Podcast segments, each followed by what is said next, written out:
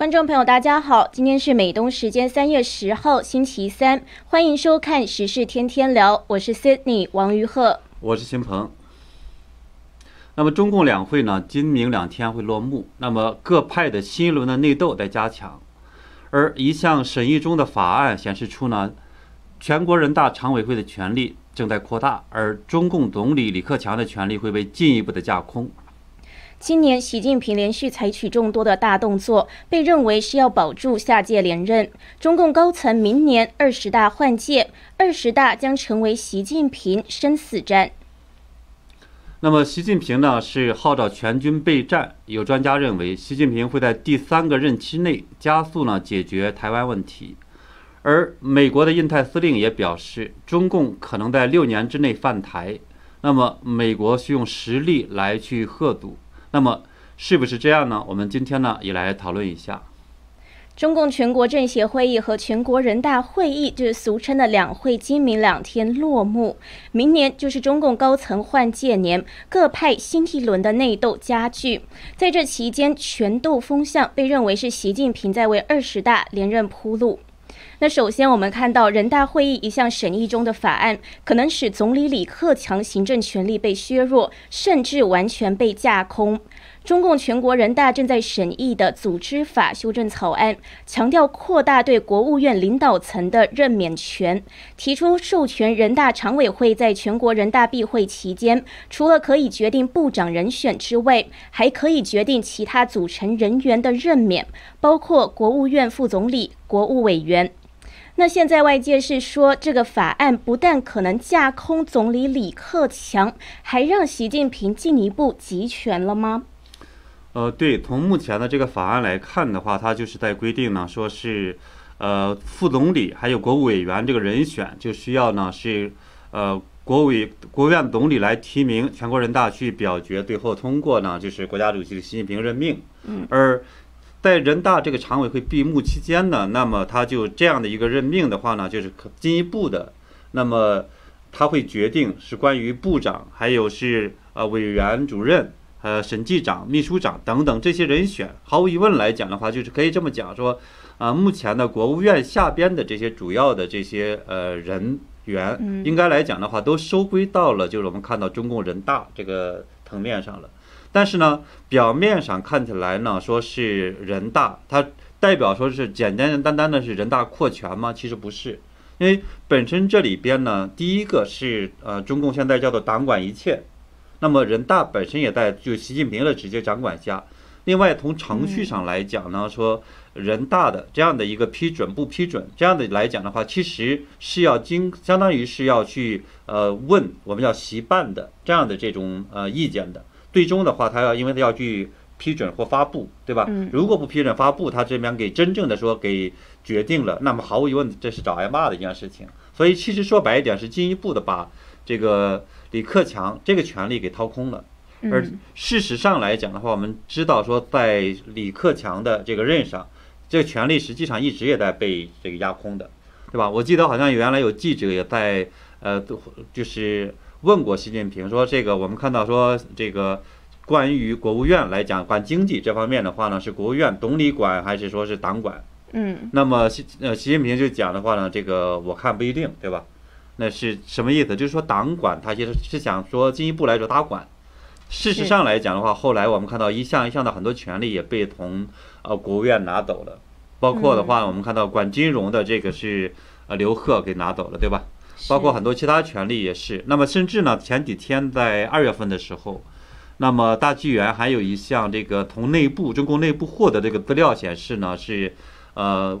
中共的纪委开始呢是关监督呢是关于比如复工复产啊，监督很多其他的这些事项，这也证明来讲的话，其实因为纪委是事实上也是党这个体系管理的，不是行政体系的，相当于直接也是被把这样的一个权利拿走了，所以其实能够看出来的话。习近平在进一步的再去集权，不过呢，这种名义上、这种形式上来讲的话，看起来比较这种堂而皇之，好像是给了全国人大这个权利。事实上，那个是个假象。是，所以呢，也是算是习近平，习近平还是进一步集权，那李克强呢，又是进一步被架空。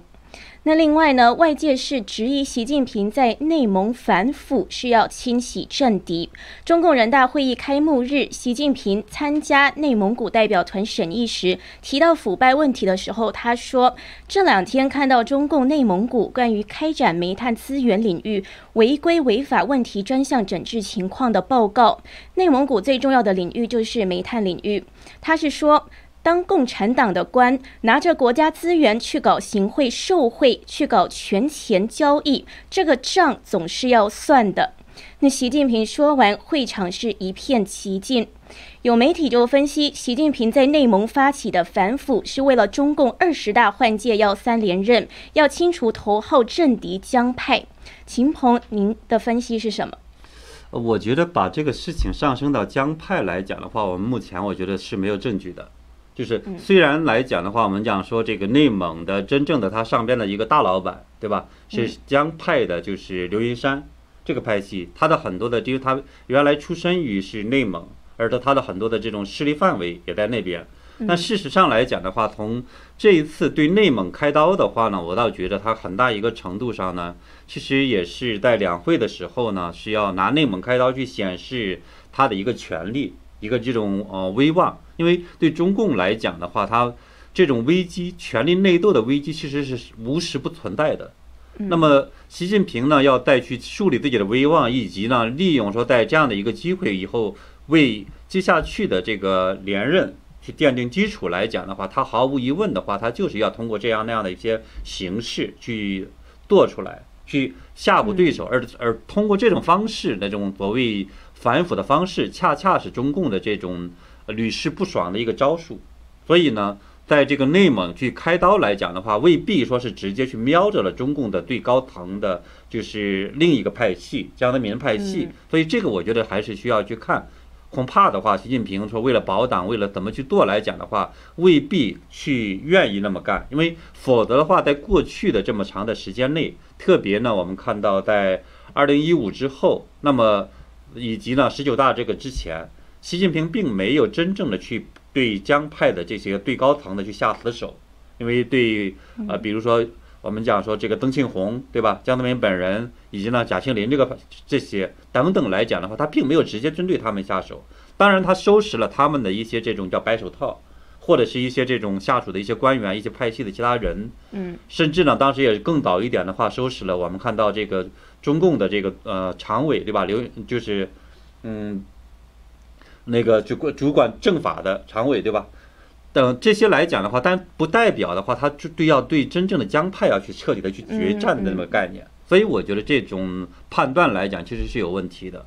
当然，对呃内蒙来讲的话，他就会揪到谁，揪到什么程度？我觉得这个大家也可以去看。但是呢，我不认为这是一个最高层的一个派系，更大一个程度上是借这样的一个机会呢，去全国瞩目，官员们都在的这个时候。去展示他的这个权威，仅此而已。是，所以就是在您的分析呢，就认为这个内蒙反腐呢，不是要清洗政敌，反而呢是又要树立他的威望，也是等于是他保连任的大动作之一。是。那另外呢，我们看到两会呢，还有一大看点，就是中共团派的政协主席汪洋、总理李克强在台港议题上面是各说各话。谈香港的时候，汪洋不提一国两制，反而是强调所谓的爱国者治港。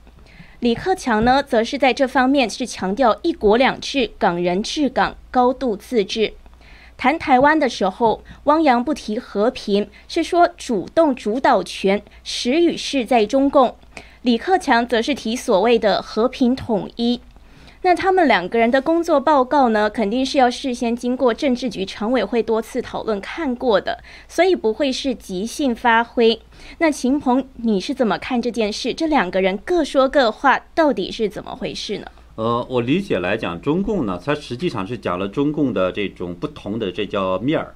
对吧？对中共来说的话呢，它现在是非常的狂妄，觉着呢，就是在大疫情期间呢，我们看到是中共呢是获得了这种十余市，这是这是习近平的话，对吧？所以实际上汪洋呢也是不过是拍这个习近平马屁，把这个习近平的话去复述一遍。那么另一方面来讲的话，中共呢还是有一个特点，就是做事情来讲，他会。呃，我们叫说，呃，当婊子还要立牌坊，对吧？他就要通过这种方式的话去展示说他要去呃保留原来所谓的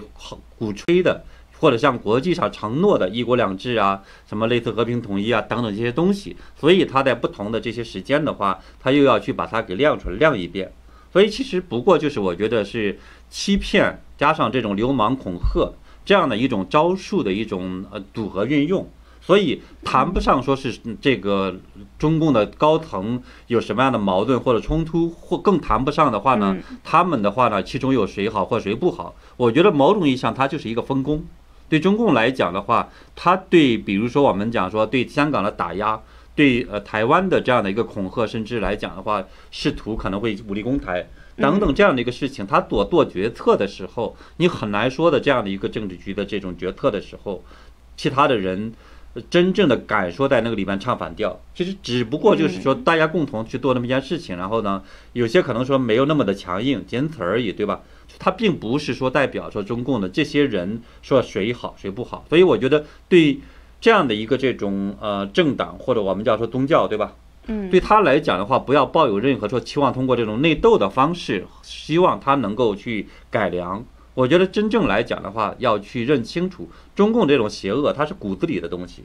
只要进了这个中共的这样的一个体制内，你就越爬到高层，他就通过这种一层层的逆淘汰的方式。爬到了中共的最高层，所以呢，对中共的最高层来讲的话，就很难谈上这种人性的一个概念。更多的时候，他要在公开的这些场合的时候，他一定体现出来是这种党性的这种问题。所以的话呢，就是对国际社会或者对民众来讲的话，就是认清中共的这种本质，邪恶这个本质，脱离它，然后的话呢，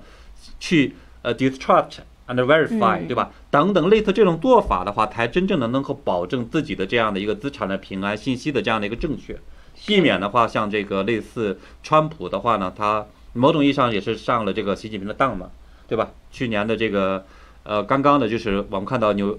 华盛顿邮报，它有一篇文章报道出来说是去年这个二月六号的时候，习近平给他打电话，对吧？打完电话之后的话，习近平这这个川普就开始讲说，你看看这个疫情来讲的话，这个四月份可能这个高温一来的时候，这个毒就没了等等的，那不是上了当吗？就是他为什么能够上当的话，因为对中共的本质不理解，他还可能某种意义上把习当时还把习近平当朋友。当然后来这个随着这个美国疫情的发展，以及后来我们看到呢，就是呃中共呢去呃像赵立坚威胁美国是。呃，就把把锅甩到美国的美军头上，对吧？说是美军带来了这个病毒，以及呢，后来威胁美国不要不给他们这种呃口罩等等。这个的话呢，后来让美国就进一步的清醒了，川普也清醒了。后来对才有了就是去年的夏天到后来的对中共的一轮一轮的打击，对吧？所以这个其实我觉得才是正确的一个路，就是说千万不要被中共的，就是一会儿说啊，某些人可能是内部说。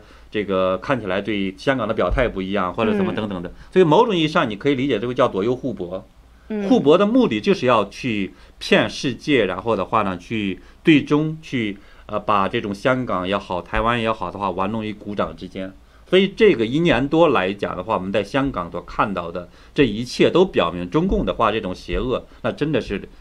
从古至今是没有第二个。对吧？是，那之前因为之前李克强呢，在那时候香港反送中运动的时之前的那那个时候，他也是说，他好像去英国的时候，他是跟这个呃英国还是德国，他是说就是还是要确保一国两制。可是后来呢，一个月了之后，马上就是出了这个国安法。对，所以中共的这种鬼话的话不能信的，信了之后的话绝对倒霉的，对吧？因为中共它不是一个人能决定的，它是一个这种我们叫说是一个这种整体。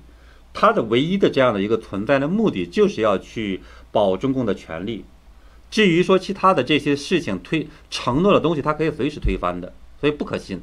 是，所以现在看到呢，李克强跟汪洋呢，现在在台港议题上面各说各话，其实呢就是要混淆视听。对您的分析，就是要又要在欺骗社会大众。演双簧嘛，对吧？大家可以讲，嗯，是。那接着呢，我们看到很多人呢是认为二十大要成为习近平的生死战，要么就连任，要么就滑铁卢。那希望之声是分析今年以来，习近平有几个动作都被认为是想要保住下届的连任。例如，二月二十五日的时候，习近平不顾中共脱贫造假的种种争议，在脱贫大会宣称近一亿农村脱贫人一亿农村的贫困人口全部脱贫，说中共创造了所谓的人间奇迹。二月二十日的时候，习近平出席党史学习教育动员大会发表讲话，是要求全国上下学党史。接着呢，就出现了连小学生开学典礼也要上党课学党史的怪现象。对，从呃习近平今年来的大部分的这种动作来讲的话，我觉得其实都跟他的这样的一个巩固权力和连任的有关。嗯，你比如刚才我们谈到了他在内蒙的这样的一些呃。呃，工作会上来讲，对吧？他这他去讨论会上去吓唬，说是要去清呃反腐败，其实不过是树立权威嘛，这是一种，对吧？另外一点来讲的话，他其实还有一个这种呃动作，可以归结为什么呢？他是要搞这种造神运动。比如说来讲的话，我们看到是在二月十八号的时候，那么中共央视还有中宣部联合搞了一个叫做“平语近人”，就把习近平的这种典故或什么像毛语录一样的开始包装出来，这种搞个人崇拜。那么在二月二十五号的时候，这一次就是搞搞这个缺呃脱贫表彰大会。那进一步的，其实也是为了标榜的话呢，说习近平这种功绩都是这种目标，对吧？而我们其实之前也有一期节目讨论过，说中共这个贫困线实际上是呃不够联合国这个标准的，它实际上是自己编造了一个在全世界来讲的话是独一无二的这么一个这种所谓的脱贫的标准。所以，如果按照联合国的这样一个标准、世界银行的标准来讲的话，至少还有几亿人没脱贫。对，所以他就是这是一个这种目的是为了造神，给这个习近平脸上贴金，进一步来讲彰显他的这种功绩。嗯，那么另外一个来讲的话，他其实现在呢，作为习近平来讲的话，他还是在通过各种方式，他去恐吓这种党内对手，然后呢去吓唬他们，让他们收服。比如说像在这个。一月二十二号到一月二十四号的这个中共 中纪委这个会上来讲，习近平去讲话，对吧？谈到这种政治问题和经济问题交织，呃，威胁党和国家的这种政治安全。那么一月二十三号的时候的话，这个新华社就头条这个大文章就把他这个不讲话呢解读成说，政治腐败是最大的腐败，一些这个腐败分子结成利益集团。妄图窃取党和国家权力，搞非法组织活动，这很明显的话就是去吓唬中共的这些党内的这些派系的，对吧？那么一月二十八号的时候来讲呢，他还在去主持呃中共政治局会议的话，要求中纪委加强这种反腐，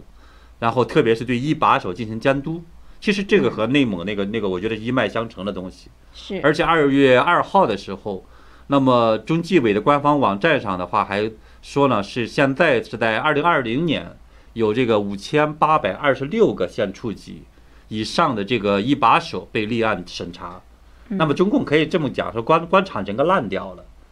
你对吧？你一共才有多少个这个县处级？你有这个居然是有一年的时间就有五千八百多个被审查，所以这其实这种表彰的时候，其实本身把中共这种腐败的这种程度、烂的这个程度，其实也表表明出来了。另外呢，对中共呢，其实也谈到了说，这种打斗很可能也会涉及到很高层，但是呢，是不是中共会就习近平会肯去把这个江泽民派系去打下来？这个其实我是存疑的。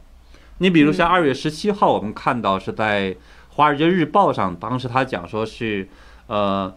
引述了这十几个中共官员内部的这样的一个说法，说是呢是马云身后的这个秘密投资者，对吧？是有这个江泽民的孙子，呃江志成的博弈资本，还有呢是呃贾庆林的这个女婿等等这样的一些这种派中江派的派系。派这种资本，所以的话呢，习近平是去打了这个叫做呃蚂蚁呃金服，嗯对吧？另外呢，就是后来又接着讲说，这个江志成的这个博宇资本又偷偷的低调的从那个香港挪到了这样的这种呃新加坡，把有些资产呀、有些业务转移过去了。原因就是怕呃江泽民死后的话呢，他们这个派系遭到清算。这其实也表明来讲，某种意义上。他们觉得这个江泽民在的时候，习近平可能不会对他动手。这事实上也表明说，中共是为了保持它内部的这种稳定、权力的这样的一个一片这种叫做呃和谐，所以它有意性可能不做不具体的东西，但是呢，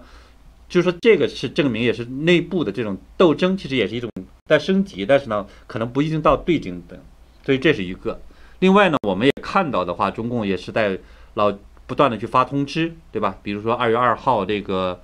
多个部门发这种叫做换届风气监督同志，有个十禁，其中也包括比如说禁结党营私，对吧？禁拉这个拉选票这种贿选，其实这个很明显也是这种结党营私，说白一点是怕这些形成团团伙伙，对吧？威胁到了中共对呃中共中央，进一步威胁到了这个习近平的这样的一个权利，所以这些东西来讲的话，其实都是打给这个党内看的，不是说打给这个老百姓看的，就是在这个两会之前一轮一轮的这个宣布出来的话，目的就是要去通过这种权力宣誓。说，呃，习近平掌握大权，掌握的军权，掌握的这个那个东西，最终来讲的话呢，谁敢不老实，对吧？收拾，其实就是这样子。目标的话，就是要保这个接下去这种连任。因为虽然说连任是也会所谓的选改到这个宪法这个上边的，但是呢，这对于呃中共这种内斗来讲，其实是一直存在的。所以他还是要去呃采取一些措施，去保证往这个推顺利推动下去。而这也保带来了说他这种不安全感，所以我们看到呢，是在这两会上，习近平的这个杯子也跟别人不一样，对吧？别人只有一个杯子，他有两个，所以这其实这本本身也是一种我觉得安不安全的一种这种代表。嗯，是。那我们看到呢，在两会上呢，习近平还号召要全军备战。到底是吓唬对手还是恐吓台湾？在两会闭幕前夕的时候，习近平参加解放军和武警部队人大代表团会议时，要全军备战。他是强调坚决维护国家主权、安全、发展利益，敦促全体解放军备战，做好随时应对各种复杂局面的准备。那有学者就认为，这是习近平首次提出中国安全形势不稳定和不确定性比较大的言论，意义非比寻常，似乎是在暗指南海、台海和中印边界的局势，等于是说，在中国，呃，要中国呢要在冲突发生前做一个准备。那秦鹏，您是怎么看？呃，我觉得这个话来讲，其实还其中的一个重大的这种目的，还是给党内看的。因为每到中共的这种重大事件的发生的时候，或者重大场合的时候，其实中共的党魁都会去接见军队，包括这一次两会的话，习近平跑去见军方的这些代表。其实目标的话，重要的目标之一就是说宣誓我军权在手，对吧？嗯，你其他的这些党内的其他人就老老实实听话，不要轻举妄动。我觉得这是很重要的另外一个目的。另外，此外的话呢，还有一方面是这个也宣示了呢，暴露了，可以这么讲说。中共的这种对外冲突的这个野心，或者对外扩张的一个野心，因为这里边他讲的说是目前的这种不稳定，那么我们也很清楚的话，中共这几年实际上也人为的制造了很多的冲突，就是比如说他所说的现在面临的诸多的挑战，就表现在这个像和日本就这个钓鱼岛，对吧？嗯，这边的这一个主权的这种南海的这种冲突，还有呢和菲律宾等等这些的这种领海的这样的一个冲突。以及印度，呃，在这个喜马拉雅山脉的这些这种边界的冲突，嗯，以及呢是和台湾的冲突，对吧？等等，这一切的，包括还有香港，如果说加起来，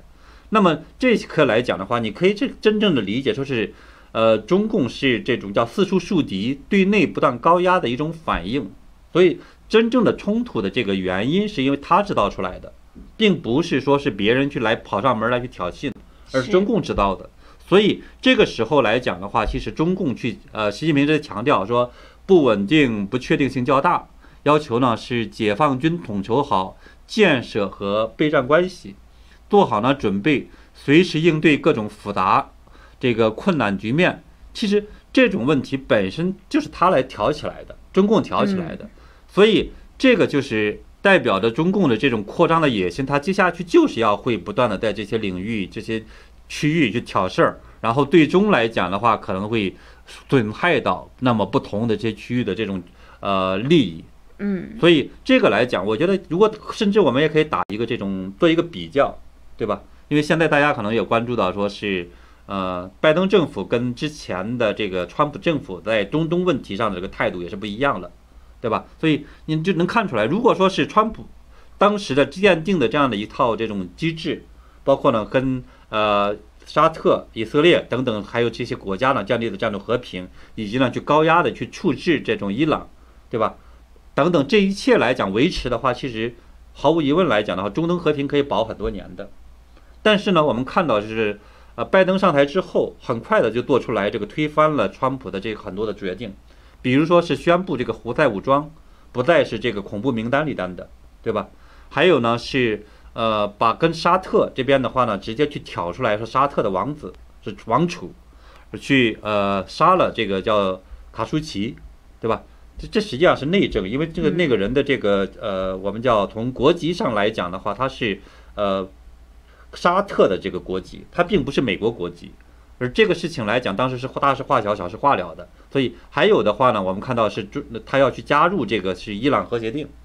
而这个也引起了我们看到的这个以色列的这种不满。他甚至呢，以色列我看到呃这两天威胁说，如他很可能考虑是单方面采取行动，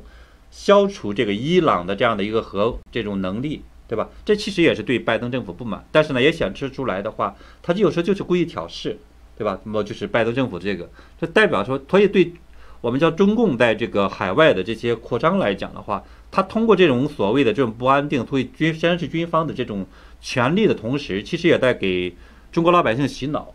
就是让中国老百姓觉得，你看看这些事情，我们为国家为什么东西多努力，但是你别忘了这些事情谁挑起来的。如果没有中共去挑，所以我觉得这事情也不可能发生。所以这其实我觉得是中共很邪恶的一个地方。嗯，不过呢，习近平讲这一番话呢，有大陆学者是分析，香港之后，习近平对台湾还是跃跃欲试，会在第三任期内加速解决台湾问题，而且呢，很可能到时候会跟美国发生冲突。对，这个分析是很对的，对吧？因为据说的习近平对党内的这个高层的承诺之一，就是他要连任的一个条件之一。就是说，他也要是他说，为了保证这种叫做收复台湾的稳定性，因为两届的话，他有一可能一系列事情，这是一个，所以他这种情况下的目标的话呢，就是一个是通过这种达到连任，第二个的话，他就要给自己这种党内的这种党史留名，所谓的要建功立业。那么包括的话呢，我们看到全面奔小康啊，什么等等这些事情，还有的话呢，进一步的这些这个要做的这种所谓收复台湾。这些事情来讲，都是为了给中共的这样的一个他的掌握权力。是，那不过呢，看到中共在召开两会的期间，政协主席汪洋，还有这个国务院总理李克强，还有外长王毅这一些人讲到台湾的部分呢，看得出来呢，他们都还是立场还是维持这个一中原则、九二共识。嗯，我觉得这个本身也是个骗局。呃，为什么这么讲呢？因为首先一点来讲的话，就是在呃，就是一国两制、九二共识这个概念中的话，其实我们看到中共已经给它改变了这样的一个内涵了。因为在二零一九年的这个一月二号的时候，那么是中共发表对台呃这种和平宣言还是对台演讲，反正是这个的话有个四十周年的一个这种我们叫庆祝纪念日。嗯。那么中共的话，就是习近平在讲话中就在去讲说这个要去呃。把一国两制讲了很多次，一国两制，而且呢，要探索在一国两制下的这个台湾台湾的这样的一个问题。那么被这个当时蔡英文直接去讲说，台湾是一个这个独立的国家，因为大家都知道中华民国嘛，中华民国这是一百多年了，中共建政才七十多年，对吧？所以谁是叛乱，谁谁是这个正统，谁是这个不是正统，这个很一目了然。对吧？所以你不管说怎么去呃恢恢复的问题，所以大家怎么统一的问题，这个是个不能改变的一个问题。所以当时是也是舆论哗然。那么我们也看到的话，从那个这个习近平讲完话之后，那么这个韩国瑜的这样的一个呃就是民调就直线的下滑，一直到这个六月份的时候的话，我们看到是香港的这个反送中起来之后，那么呃，韩国瑜的这个民意就调民调再也都没了，没有真正的起来过，对吧？所以这其实就代表来讲的话，台湾民众是不接受这个所谓的一国两制的这样的一个概念中九二共识的。嗯，这是一个我觉得，所以这个中共的话现在抬出来这个九二共识还是个欺骗，这第一个。第二个来讲的话，就是我们看到很有意思的是什么呢？台湾的这个国民党他们也不承认这个就是中共版本的九二共识。这是中台湾在国国民党在讲什么呢？叫做“九二共识”，是叫做“一国两制”各自表述。但是中共这边呢，只承认半句，一个中国，嗯，不承认有各自表述。嗯，刚刚你不是说一国两制各一国对一个中国各自表述，对，这实实际上就是说我们讲说中共的这个叫做中共版本的这个一国两，就是它九二共识跟国民党版本的这个九二共识的一个矛盾，它不一样。你所以这种情况下的话，说要去怎么谈，怎么什么叫中共的这样，到底谁的九九二共识是对的，对吧？所以这种情况下的话，我们看到中共想拿这个东西来去骗。很难骗。三月二号的时候，我们看到中共的，就是呃国不叫中国国民党主席江启臣呢，他也在接受呃路透社这个采访的时候，在讲说，他不急于跟习近平见面，因为台湾人的话呢，对这个接受共产党统治、改变他们的生活方式是不不会接受的。是。所以这种情况下的话，其实他不会去见面。所以我觉得这个来讲，也体现出来说，中共版本的这个叫做。呃，九二共识其实很难去再去说服台湾民众，否则的话呢，如果说台湾民众去呃接受它，也不会有这个蔡英文上台了。是，所以的确是看到现在台湾的国民党对中共也没有这么百依百顺了。那还有这个中共版本的这个九二共识呢，是不一样的。您说是被扭曲的。而且呢，加上刚刚您分析这个李克强呢、汪洋呢，在刚刚就说在港台意见上不一样，那他们可能就是都是会要混淆视听，所以其实这些人讲的话也不一定可信。就算他们现在立场说是维持一中原则、九二共识等等的，但他们讲的话也是不一定有可信度的。不是不一定有可信度，是一定一定不可信度，对，是完全没可信度。嗯。那在台湾问题上面，看看一看香港，大家都很清楚了。中共的话承诺了，这叫一国两制，承诺了五十年不变。看看香港今天是什么样子，是对吧？所以我觉得大家是不真正来讲，对中共的说的话到底信还是不信？这活生生的例子在那儿，对吧？所以是说他们讲的话以后都不用去分析了，反正就是要一个逆逆方向的思维，反正就不要相信就对了。对。那我们看到台湾上面呢，美国印太司令部司令戴维森昨天也表示说，中共或许会在六年内犯台，那到时候美国必须要用实力贺阻。他就说，美国必须要用实力贺阻这件事情。那戴维森是在参院的军委会听证上说，中共正在加快脚步，加速实现二零五零年取代美国的地位。台湾显然是实现这项目的野心之一。那他还说呢，这个威胁在未来六年内是有可能出现的。过去两年，中共是将两栖攻击训练纳入了国家级的演习中，都表达了施压与决心。因此，美国呢要用实力清楚的警告北京，如果动武要付出高额代价。这个是戴维森说的。那他还说，共军的目标是在二零四九年底成为世界一流的军队。他还说，目前中共海军规模已经超过了美国海军，这个是真的吗？嗯，我们其实看，呃，美国方面的话，评估是中共军队和这个美国军队的这样的一个实力对比的时候，我觉得其实有一个倾向，他就会呃夸大中国军中共军队的这样的一个这种实力，然后的话呢，就是好像表现的更谦虚一点，是这么一个状态。事实上来讲的话，中共呢就是在。军队整体的这个规模上来讲的话，它其实强主要强在这种战略导弹，包括核武器这个方面。那么让这种呃美国的话有所忌惮，而其他方面的话，像这个海军、空军，它完全不是一个量级的。所以中共的话，从海军和空军这个角度来讲的话，现在跟美国是没有办法真正的去竞争的，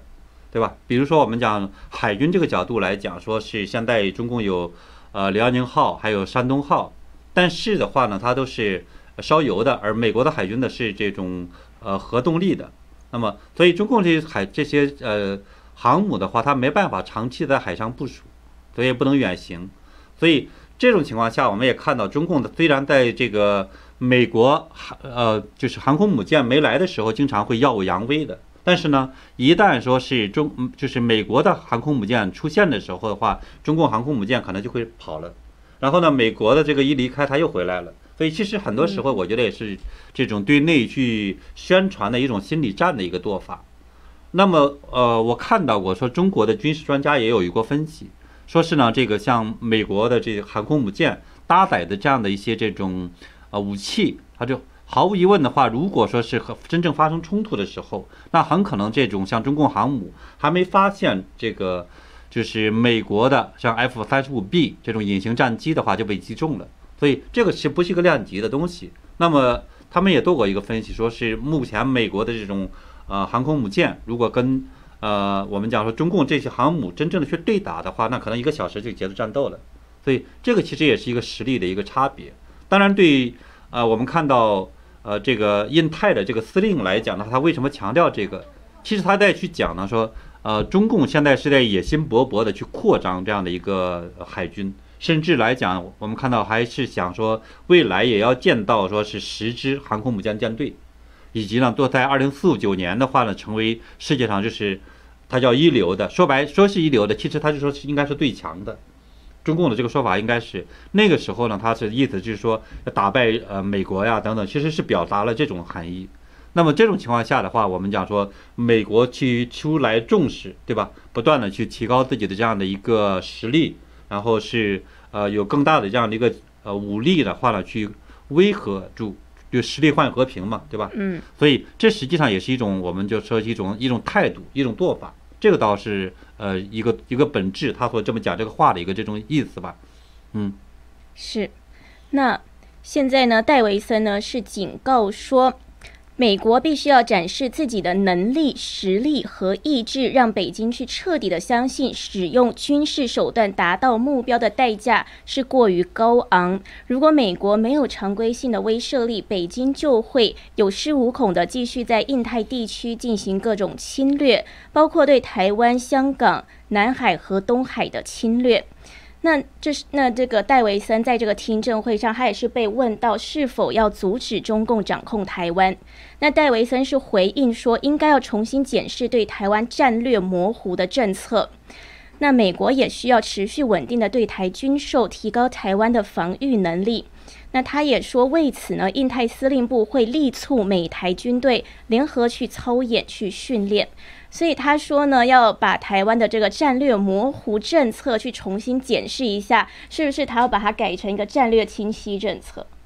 呃，我觉得其实他应该是在这一次的话，这个听证会的时候，应该作为我们叫参议员来讲，之前的时候其实也提到过，说到底来讲的话，是不是本身是要去加强这种类似协防台湾，甚至的话有议员提出来要承认中华民国。等等，这个其实呢，是我们讲说，它其实表达一种什么态度呢？我就是本身作为台湾来讲，对美国的这种战略的意义。第一个来讲的话，就是作为台湾，它实际上现在是民主国家的一个一员，对吧？民主社会的一员，所以保卫台湾来讲，这是保卫这种民主社会。第二来讲的话，我们之前也做过分析，对台湾来讲的话，它也是。防止中共突破第一岛链，然后呢，威胁到整个世界的一个重要的一环。是，所以呢，也必须去遏制中共这种野心。这是第一，第三个来讲的话，目前我们看到台湾在这种 IT 产业，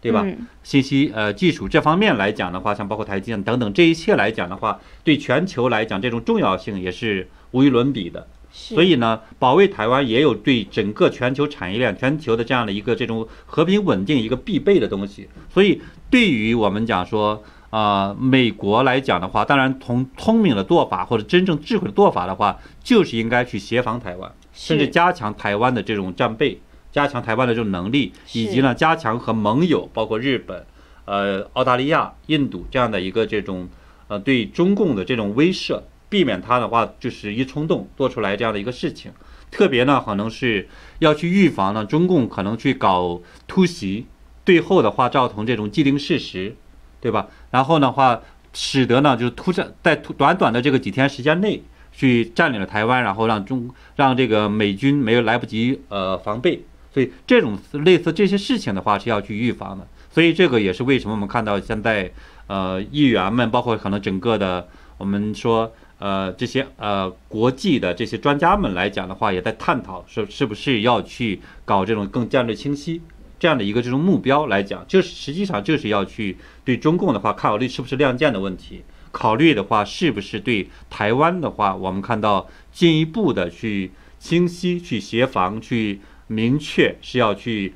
中共如果侵略，那么是不是直接去打击的问题？所以这实际上也是我觉得摆在我们看到接下去的中美关系上一个可能不得不回答的一些问题。是台湾现在呢，在国际上面的地位呢是越来越重要了，是包括这个防疫上面的成功，还有您刚刚提到的这个 IT 上面也是非常的重要。那本来战略位置、地理位置就很重要，华人的民主灯塔嘛，对吧？啊，对，在民主这个方面呢，也是这个华人的民主灯塔。所以呢，如果中共现在要打台湾，包括呢现在各国呢对中共呢都是相当不满，所以如果中共真的要攻打台湾的话，我觉得肯定是会受到国际上面的制裁。对，所以这个来讲的话，我们也会进一步的去关注，看看的话，拜登政府他这边会怎么做。是，那好的，今天节目内容就到这里，谢谢观众朋友的收看，欢迎大家多跟我们留言互动。喜欢我们的节目，也记得打开 YouTube 的小铃铛，会才会收到节目通知。对我们这个节目的话呢，说是在每周一就是到周五的呃美东时间的晚上六点，也就是北京时间的是。呃，早上的七点，我们呢会跟大家呢持续的去分享呃最新的时事，做出呃我们的评论，呃也呢欢迎大家的这个收看，欢迎订阅呢是呃我们的频道，我秦鹏正经观察。还有呢是呃新唐人的这个热点点击，因为我们可能是还会过两天。新唐人电视台新唐电对新唐人电视台的 YouTube 应该就会恢复了，被封了一周。哦，好，那那明天应该对大家明天可以到那个地方去看了，对吧？所以的话呢，就是希望大家持续的关注，也非常感谢了大家一直以来的这样的一个支持。谢谢大家的收看，我们明天见。明天见。